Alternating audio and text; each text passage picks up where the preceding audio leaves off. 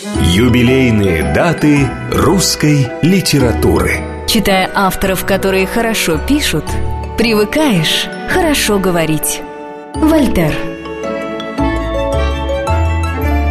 Программа создана при финансовой поддержке Министерства цифрового развития, связи и массовых коммуникаций Российской Федерации. Дорогие друзья, слушатели, читатели, все, кто любит и ценит русскую словесность, здравствуйте! С вами Кира Алексеева.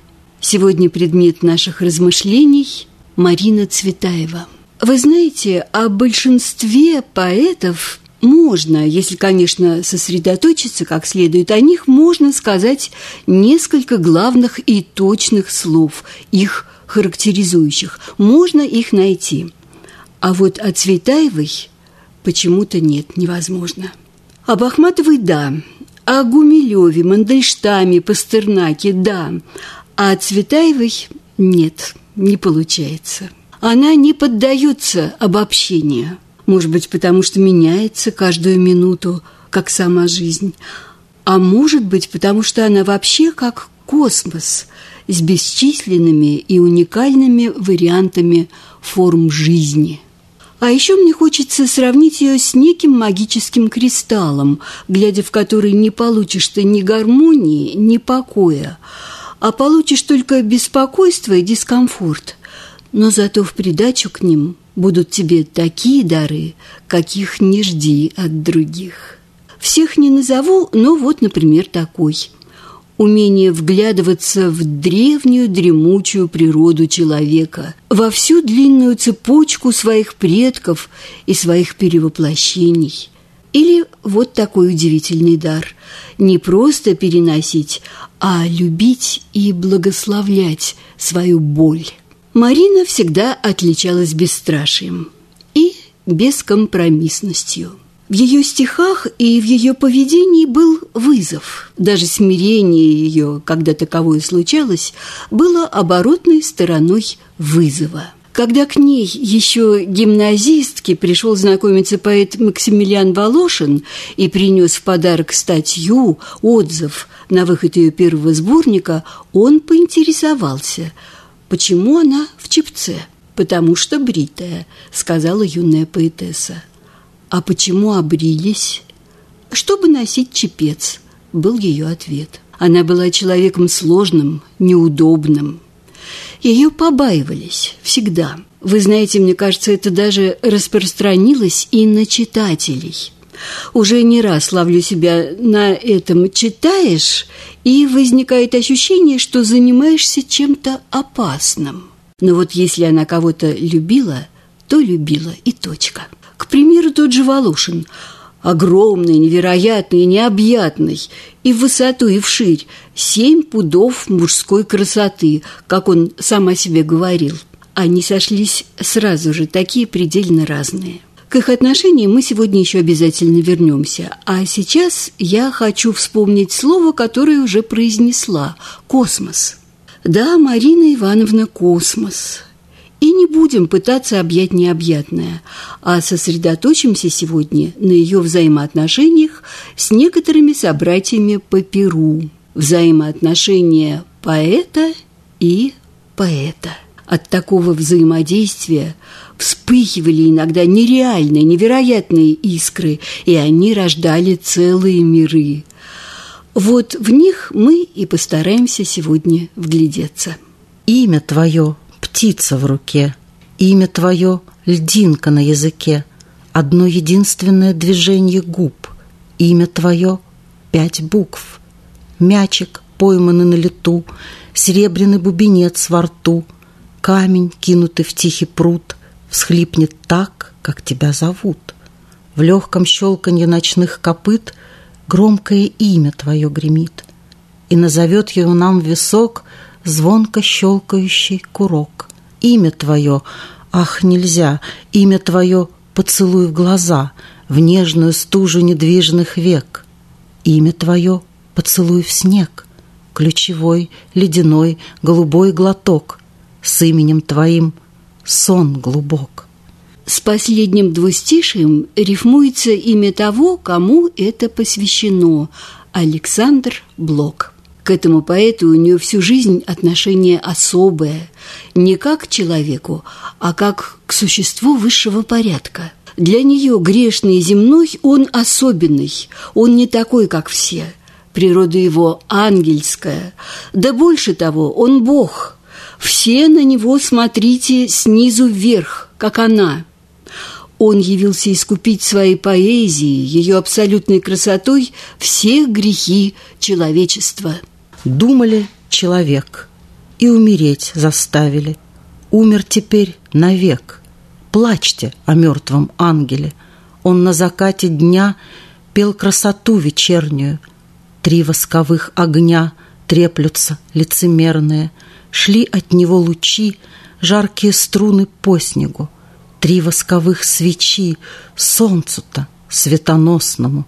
О, поглядите, как веки ввалились темные. О, поглядите, как крылья его поломаны.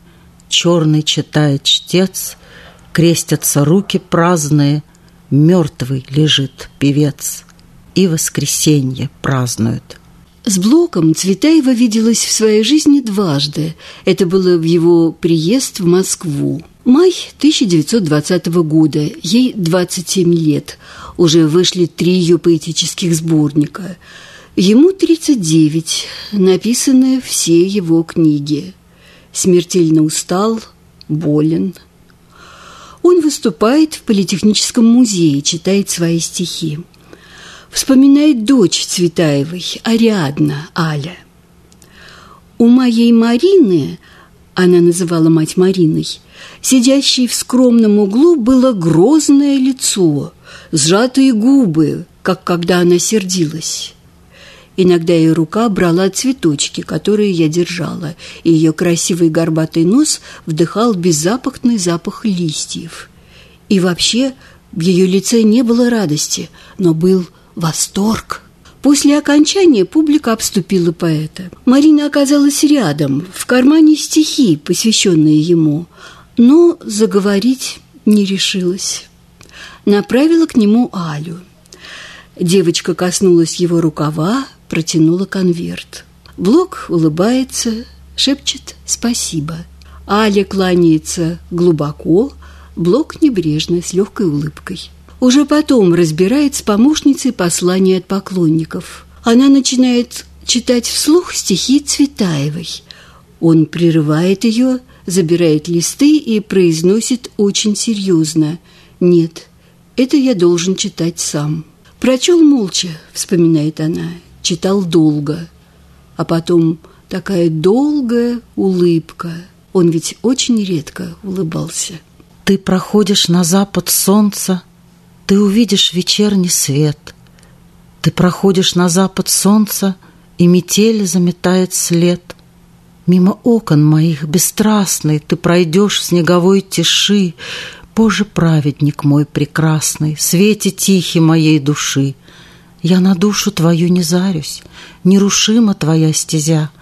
В руку бледную от лобзаний не вобью своего гвоздя — и по имени не окликну, и руками не потянусь, восковому святому лику только издали поклонюсь, и под медленным снегом стоя опущусь на колени в снег, и во имя Твое святое поцелую вечерний снег, там, где поступью величавой Ты прошел в гробовой тиши, свете тихий, святые славы, Вседержитель моей души. Зверю — берлога, страннику — дорога, мертвому дроги. Каждому свое. Женщине лукавить, царю править, мне славить имя твое. У меня в Москве купола горят, У меня в Москве колокола звонят, И гробницы в ряд у меня стоят, В них царицы спят и цари. И не знаешь ты, что зарей в Кремле Легче дышится, чем на всей земле. И не знаешь ты, что зарей в Кремле Я молюсь тебе до зари. И проходишь ты над своей Невой, А ту пору, как над рекой Москвой, Я стою с опущенной головой, И слепаются фонари. Всей бессонницей я тебя люблю, Всей бессонницей я тебе внемлю, А ту пору, как по всему Кремлю Просыпаются звонари. Но моя река да с твоей рекой, Но моя рука да с твоей рукой Не сойдутся, радость моя доколь, Не догонит заря зари. Юбилейные даты русской литературы. Читая авторов, которые хорошо пишут, привыкаешь хорошо говорить. Вольтер.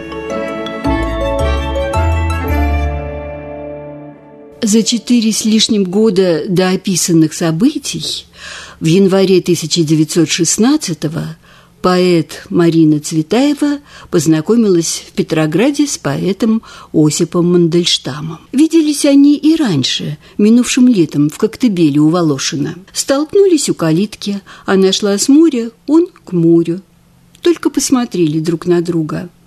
А здесь узнали друг друга, как удар молнии. Откуда такая нежность? Не первые эти кудри разглаживаю, И губы знавала темней твоих. Всходили и гасли звезды, Откуда такая нежность? Всходили и гасли очи у самых моих очей. Еще не такие гимны я слушала ночью темной, Венчаемая, о нежность, на самой груди певца. Откуда такая нежность? И что с нею делать, отрок, лукавый, певец захожий, с ресницами нет длинней? Если существует бог поэзии, то Мандельштам – его гонец, напишет она позже. Люблю Мандельштама с его путанной, слабой, хаотической мыслью и неизменной магией каждой строчки. Дело не в классицизме, в чарах. Через несколько дней Цветаева возвращается из Петербурга домой, в Москву, в Борисоглебский переулок. Он следует за ней. Потом уезжает к себе на Неву и снова возвращается, мечется меж двух столиц. Ты запрокидываешь голову за тем, что ты гордец и враль. Какого спутника веселого привел мне нынешний февраль? Преследуемый оборванцами и медленно пуская дым, торжественными чужестранцами проходим городом родным. Так продолжается до лета.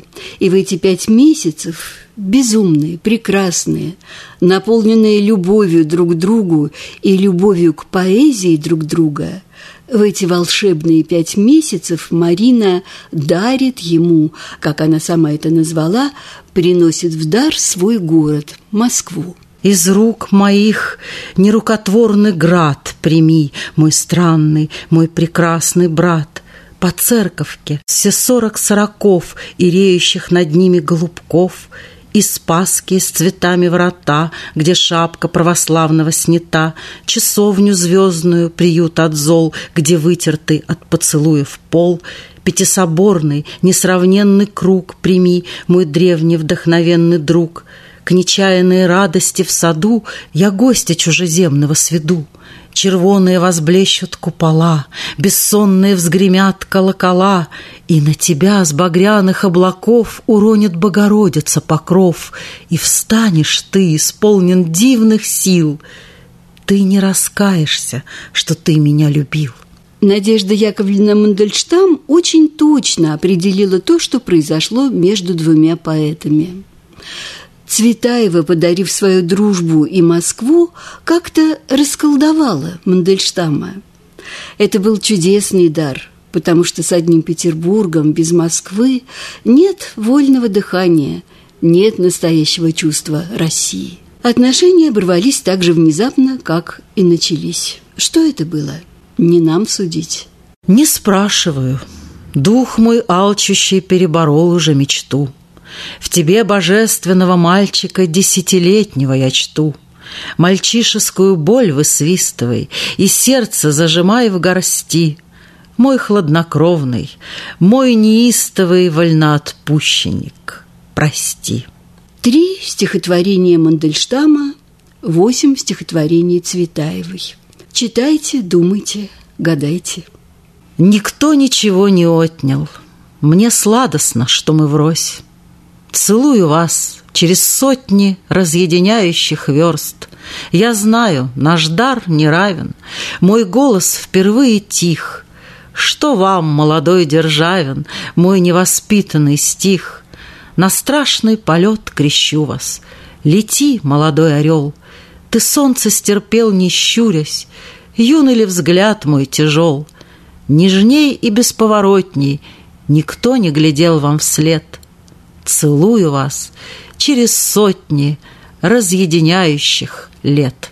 Однажды поэт Марина Ивановна Цветаева высказала вот такое соображение.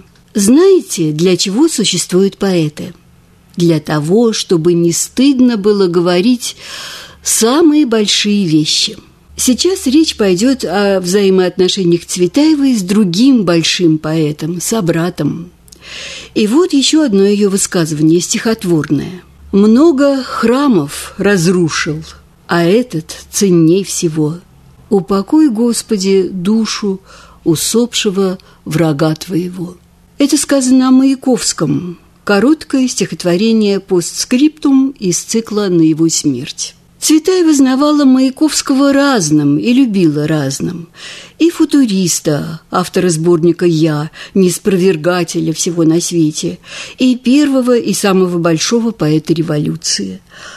Они познакомились еще в Москве до ее эмиграции. Встречались и потом в Париже. В 20-е годы Маяковский переезжал туда не менее шести раз, последний в 29-м, за год до смерти – на поэтических вечерах, кроме собственных стихотворений, Марина читала только Есенина, Пастернака и Маяковского. Переводила его стихи на французский язык. То, что случилось 14 апреля 1930 года, она восприняла как личную трагедию. «Бедный Маяковский! Кто о нем так горюет, как я?» Однако его самоубийство она посчитала естественным концом великого поэта, прекрасным лирическим поступком, чистая смерть. В статье «Искусство при свете совести» она напишет «Владимир Маяковский. Он кончил сильнее, чем лирическим стихотворением, лирическим выстрелом». Двенадцать лет подряд человек Маяковский убивал в себе маяковского поэта. На тринадцатый поэт встал и человека убил. Прожил как человек и умер как поэт. Зерна огненного цвета брошу на ладонь, Чтоб предстал он в бездне света красный, как огонь, Советским вельможей при полном синоде. Здорово, Сережа, здорово, Володя. Это из финального стихотворения цикла памяти Маяковского, воображаемая встреча Маяковского с Есениным, где-то там, за чертой. Умаялся? Малость. По общим, по личным. Стрелялась? Привычно. Горелась? Отлично. Так стало быть, пожил. Пас в некотором роде. Негоже, Сережа. Негоже, Володя. А помнишь, как матом во весь свой эстрадный басище меня-то обкладывал? Ладно уж, вот те и шлюпка, любовная лодка. Уже ли за юбки? Хуже из-за водки. А что на России, на матушке? То есть где? В СССР что нового? Строят. Родители родят, вредители точат, издатели водят, писатели строчат. Мост новый заложен, да смыт половодьем. Все тоже, Сережа. Все тоже, Володя. Эстрадный басище Маяковского был близок Цветаевой, ее голосу, выходящему за пределы нотной грамоты. Всю жизнь хранила она ему высокую верность собрата, вспоминает Ариадна Эфрон. Оба были поэтами безмерности, как в жизни, так и в творчестве. И вот мы возвращаемся к истории еще одной дружбы Цветаевой, о которой уже вспоминали сегодня. Дружбы горячей, искренней, большой, даже огромной, как тот, на кого она изливалась. Максимилиан Волошин или просто Макс, как звали его все близкие. В первую свою встречу, помните, она гимназистка в очках и чепце, автор первого своего сборника. Он в цилиндре, огромный, принес статью-рецензию на ее дебют. Не странная ли пара? Тогда сами того не заметили, как проговорили целых пять часов. Пикировались, подкалывали друг друга. Он со снисходительностью опыта, она с высокомерием юности. В разговоре перебирали книги авторов, проясняли сходство и разность вкусов, определяли границы общей территории. Безнадежно взрослые вы? О, нет. Вы дитя, и вам нужны игрушки. Потому я и боюсь ловушки, потому и сдержан мой привет. Безнадежно взрослые вы? О, нет. Вы дитя, а дети так жестоки, с бедной куклы рвут, шутя парик, Вечно лгут и дразнят каждый миг. В детях рай, но в детях все пороки, Потому надменны эти строки. Кто из них доволен дележом? Кто из них не плачет после елки? Их слова неумолимо колки, В них огонь зажженный мятежом. Кто из них доволен дележом? Есть туда иные дети, тайны, Темный мир глядит из темных глаз. Но они отшельники меж нас, Их шаги по улицам случайны. Вы дитя, но все ли дети тайны? Впоследствии окажется, что она огромна, их общая территория. Она основана на любви и дружбе, на понимании человека человеком и на их общей устремленности ко всему талантливому и необыденному.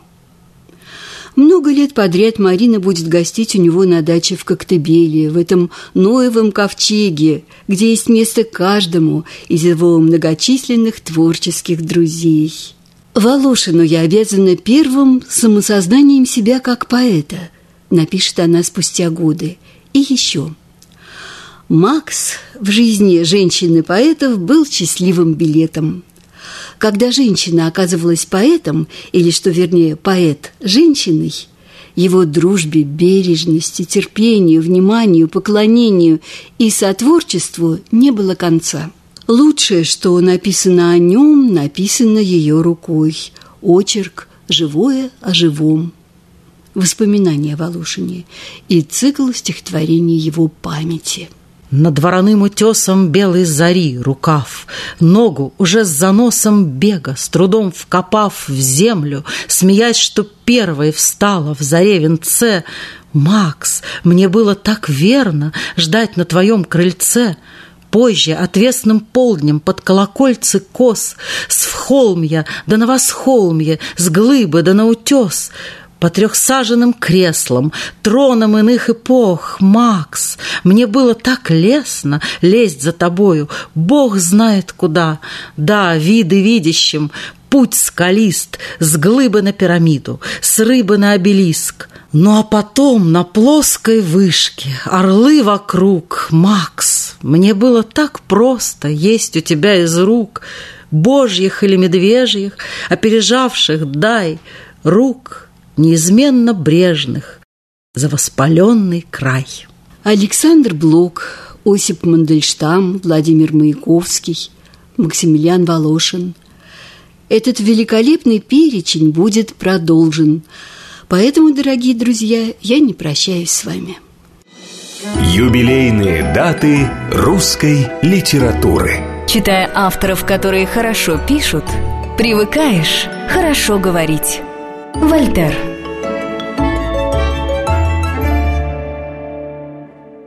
Программа создана при финансовой поддержке Министерства цифрового развития, связи и массовых коммуникаций Российской Федерации.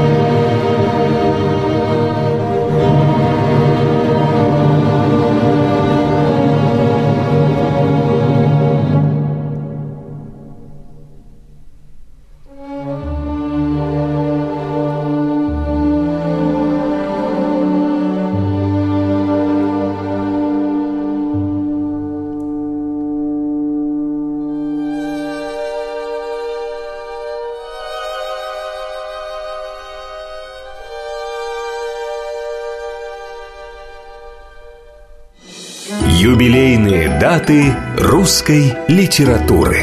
Читая авторов, которые хорошо пишут, привыкаешь хорошо говорить. Вольтер. Программа создана при финансовой поддержке Министерства цифрового развития, связи и массовых коммуникаций Российской Федерации. Дорогие друзья, еще раз здравствуйте. С вами Кира Алексеева.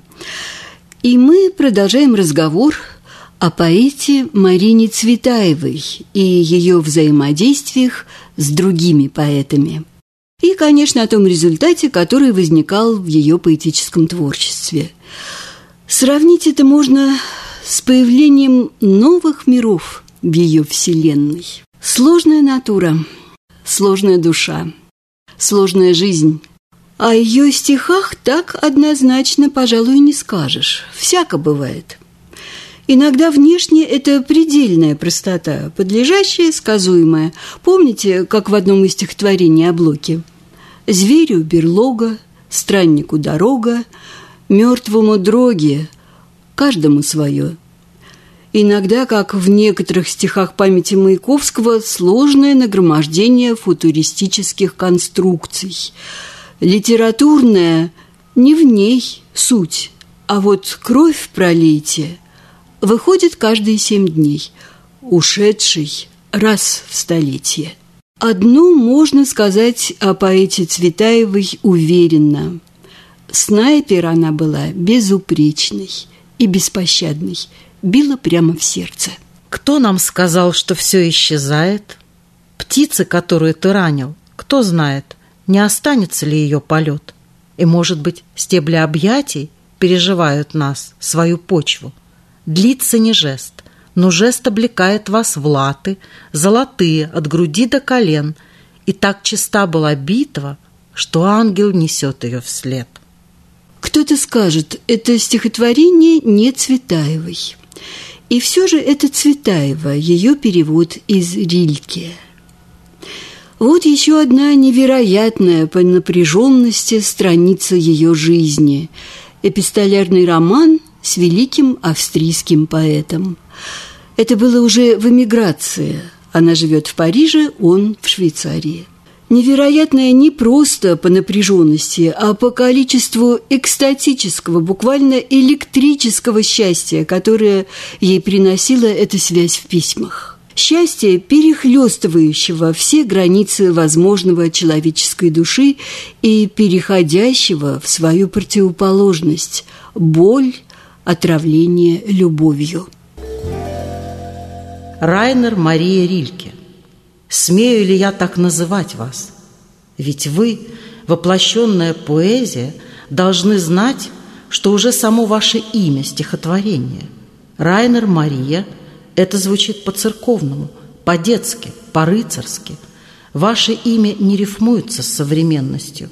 Оно из прошлого или будущего, издалека. Ваше имя хотело, чтобы вы его выбрали. Ваше крещение – было прологом к вам всему, и священник, крестивший вас, воистину не ведал, что творил. Вы не самый мой любимый поэт, самый любимый степень. Вы – явление природы, которое не может быть моим и которое не любишь, а ощущаешь всем существом, или еще не все. Вы – воплощенная пятая стихия, сама поэзия, или еще не все. Вы – то, из чего рождается поэзия, и что больше ее самой, вас. Вы должны взглянуть на себя моими глазами, охватить себя их охватом, когда я смотрю на вас, охватить себя во всю даль и ширь. А вот что она пишет про годы, когда они оба жили в Чехии, но ни разу не встретились. Почему я к вам не пришла?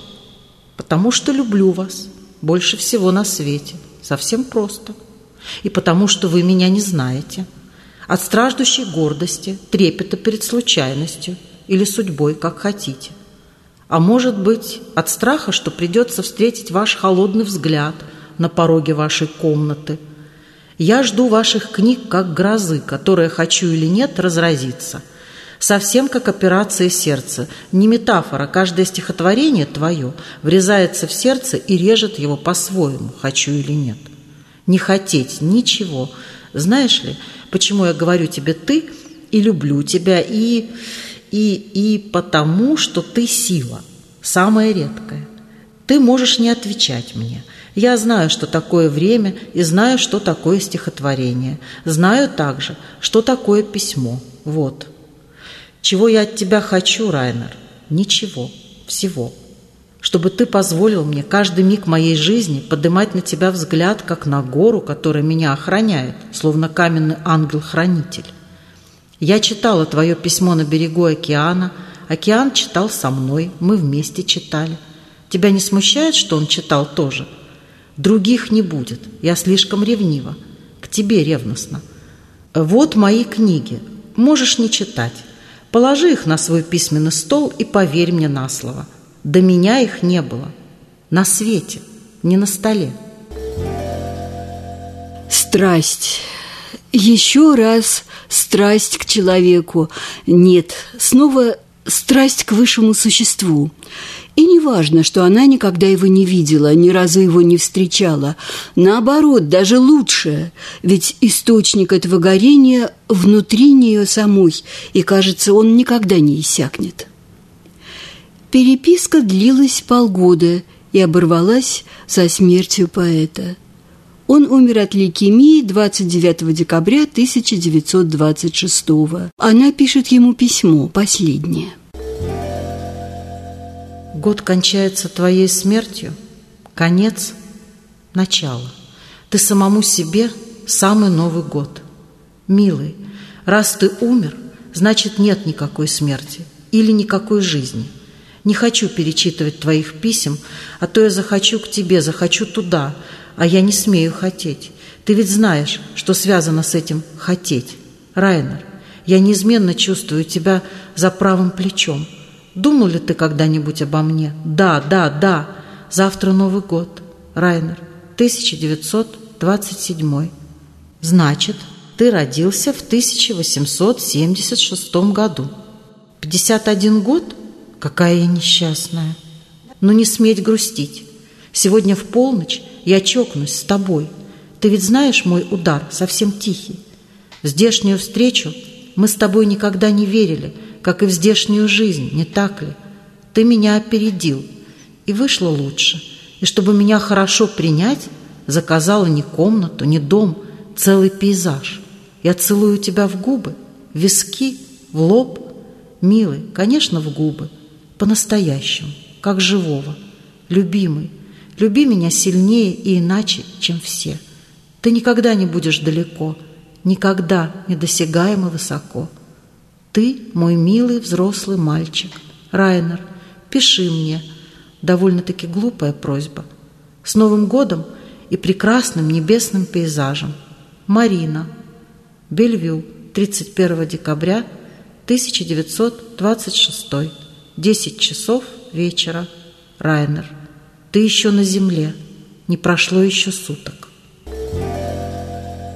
Это посмертное письмо к Рильке Цветаева вложила в конверт письма Борису Пастернаку от 1 января 1927 года. Оригинал его не сохранился. Вот тут у нас возникает имя Борис Пастернак – почему письмо к умершему Рильке отправлено ему. Истинно ради следует сказать, что имя Пастернака на самом деле возникло в этой истории уже давно. Ведь это с его подачи Рильке посылает две свои книги Цветаевой, и завязывается их переписка. Некоторые вообще называют всю эту ситуацию романом в письмах на троих – так или иначе, история цветаевских взаимоотношений с поэтом Рильке развивается на фоне переписки ее с поэтом Пастернаком. Их история любви в письмах длилась 13 лет. Это более ста писем, это множество взаимно посвященных друг другу стихотворений. В их числе цикл Марины Цветаевой «Провода». Не чернокнижница, в белой книге дали донских навострила взгляд. Где бы ты ни был, тебя настигну, выстрадаю и верну назад. Ибо с гордыни своей, как с кедра, мир озираю, Плывут суда, зарево рыщут, морские недра выворочу И верну со дна. Перестрадай же меня, я всюду, зори и руды я, хлеб и вздох, есть я и буду я, и добуду губы, как душу добудет Бог через дыхание, в час твой хриплый, через архангельского суда, изгороди, все уста ошиб я, выкровеню и верну содра. Сдайся, ведь это совсем не сказка. Сдайся, стрела, описавши круг. Сдайся, еще ни один не спасся от настигающего без рук. Через дыхание перси взмыли, веки не видят, В круг уст слюда, как прозорливица Самуила Выморочу и вернусь одна, Ибо другая с тобой и в судный день не тягаются. Вьюсь и длюсь, есмь я и буду я, И добуду душу, как губы добудет уст упокоительница. До эмиграции Марины они жили в одной стране, в одном городе, в одной среде, в одном кругу знакомых и друзей. Они встречались время от времени, эпизодически, не придавая этому особенного значения. И парадокс. Чувства вспыхнули невероятно, радостно, трагически, как только они оказались вдалеке друг от друга. Не удивляйтесь, это поэты, особая порода земных существ, да и не совсем земных, вовсе не земных.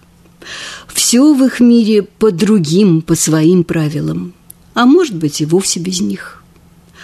Как напишет в своих воспоминаниях о матери Ариадна Эфрон, они обретают друг друга лишь в непоправимой разлуке, лишь в письмах и стихах, как в самом крепком из земных объятий. Расстояние, версты, мили Нас расставили, рассадили, Чтобы тихо себя вели По двум разным концам земли.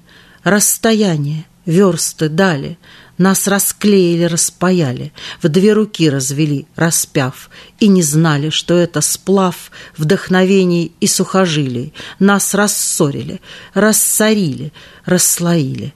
Стена даров — расселили нас, как орлов, заговорщиков, версты, дали, не расстроили, растеряли, по трущобам земных широт рассовали нас, как сирот.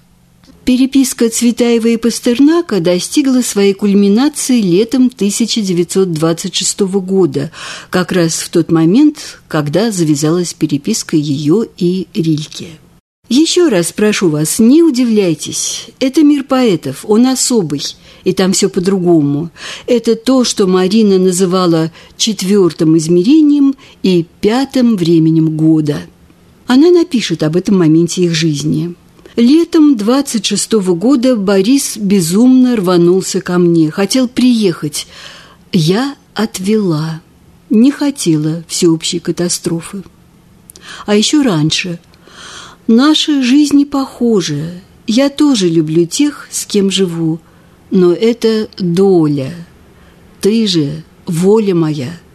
Та пушкинская взамен счастья. Помните, на свете счастья нет, но есть покой и воля. Встреча все-таки состоится, когда в 1935 году он приедет в Париж в составе советской делегации на Международный антифашистский конгресс писателей. Встреча очень неудачная. Надо думать, потому что не в том измерении. И еще. Это будет по возвращении ее из эмиграции. 41 год, уже идет война – в начале августа Цветаева отправляется с сыном-подростком в эвакуацию. Ее дочь Аля уже два года как арестована. Арестован и ее муж Сергей Ифрон. И она уже не узнает, что через два месяца он будет расстрелян.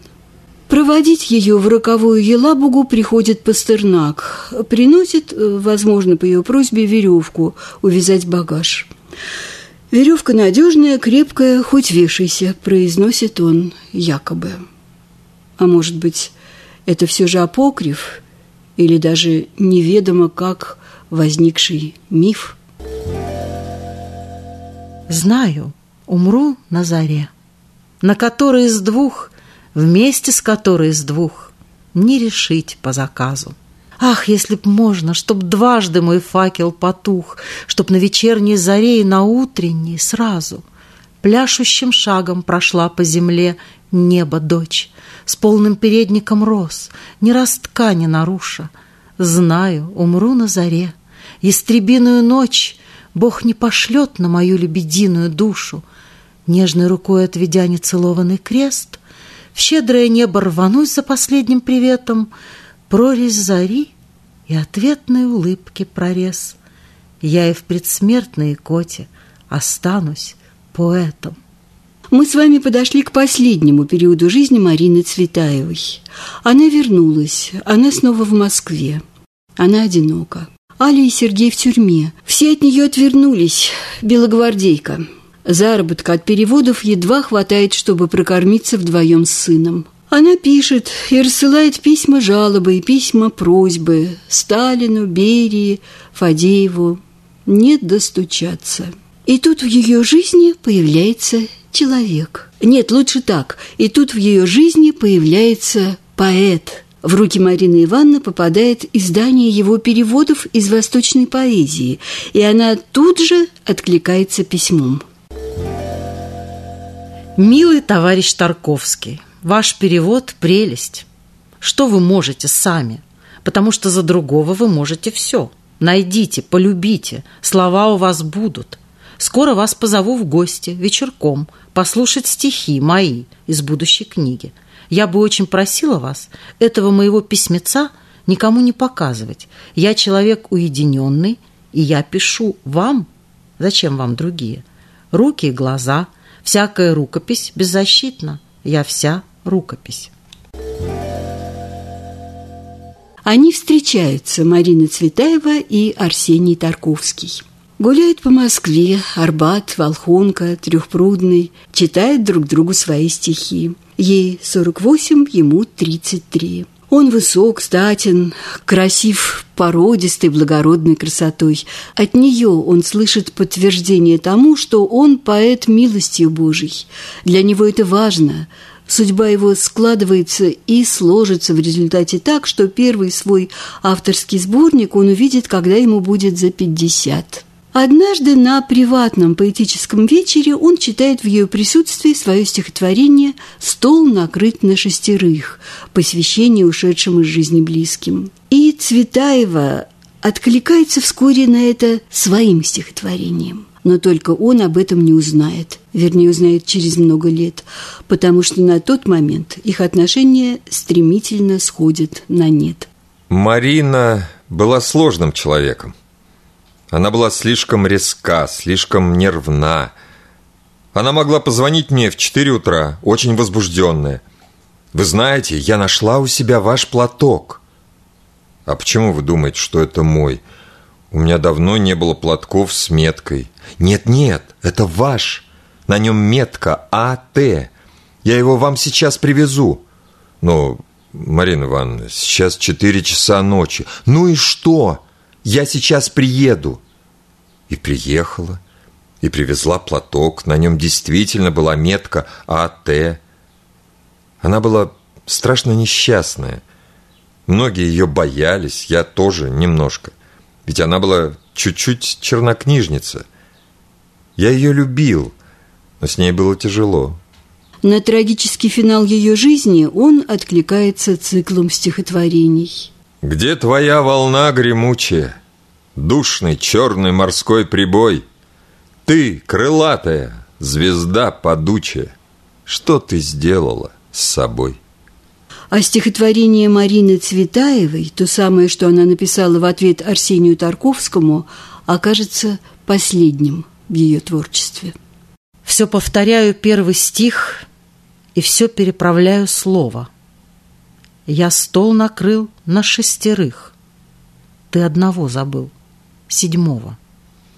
Не весело вам в шестером. На лицах дождевые струи, Как мог-то за таким столом седьмого позабыть, седьмую. Однажды в молодые годы Марина отправила несколько книг Ахматовой в Петербург на подпись. «Не думайте, что я ищу автографов», — объясняет она. «Сколько написанных книг я раздарила? Ничего не ценю и ничего не храню.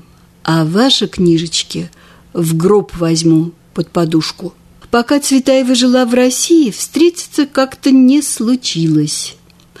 Потом 17 лет эмиграции, а по возвращении вдруг встретились. Это произошло у Ардовых, на Ордынке, где обычно останавливалась Анна Андреевна, приезжая из Петербурга, тогда Ленинграда. Их оставили одних. Они долго говорили. Прощаясь, Анна Андреевна подарила ей кольцо, а Марина Ахматова – янтарные бусы – Цветаева собралась уходить, остановилась в дверях и вдруг сказала, «А все-таки, Анна Андреевна, вы самая обыкновенная женщина». И ушла. Никому не известно содержание их беседы, но по каким-то намекам и признакам знавшие их сделали вывод, что эта встреча не сблизила, а скорее развела их. Через небольшое время Ахматова все же отреагирует на эту встречу стихотворением поздний ответ. Белорученька моя, чернокнижница, Невидимка, двойник, пересмешник, Что ты прячешься в черных кустах, То забьешься в дырявый скворешник, То мелькнешь на погибших крестах. Это единственное посвященное Цветаевой стихотворение в ее творчестве. У молодой Цветаевой 13 восторженных стихотворений Анне Ахматовой. В записных книжках Марины Цветаевой можно найти вот такие слова. В мире ограниченное количество душ и неограниченное количество тел. В свой мир она впускала только души и любила их высокой, обжигающей страстью. Таков был закон ее личной вселенной – и, несомненно, закон этот был незыблем для нее уже в юные годы, когда писала она свои стихи. «Идешь на меня, похожий, глаза устремляя вниз. Я их опускала тоже. Прохожий, остановись. Прочти слепоты куриной и маков набрав букет, что звали меня Мариной, и сколько мне было лет. Не думай, что здесь могила, Что я появлюсь, грозя. Я слишком сама любила Смеяться, когда нельзя. И кровь приливала к коже, И кудри мои велись. Я тоже была прохожей, Прохожий, остановись. Сорви себе стебель дикий И ягоду ему вслед. Кладбищенской земляники Крупнее и слаще нет — но только не стой угрюмо, голову опустив на грудь. Легко обо мне подумай, легко обо мне забудь. Как луч тебя освещает, ты весь в золотой пыли, И пусть тебя не смущает мой голос из-под земли. 3 мая 1913. Коктебель. Юбилейные даты русской литературы. Читая авторов, которые хорошо пишут, привыкаешь хорошо говорить. Вольтер. Программа создана при финансовой поддержке Министерства цифрового развития, связи и массовых коммуникаций Российской Федерации.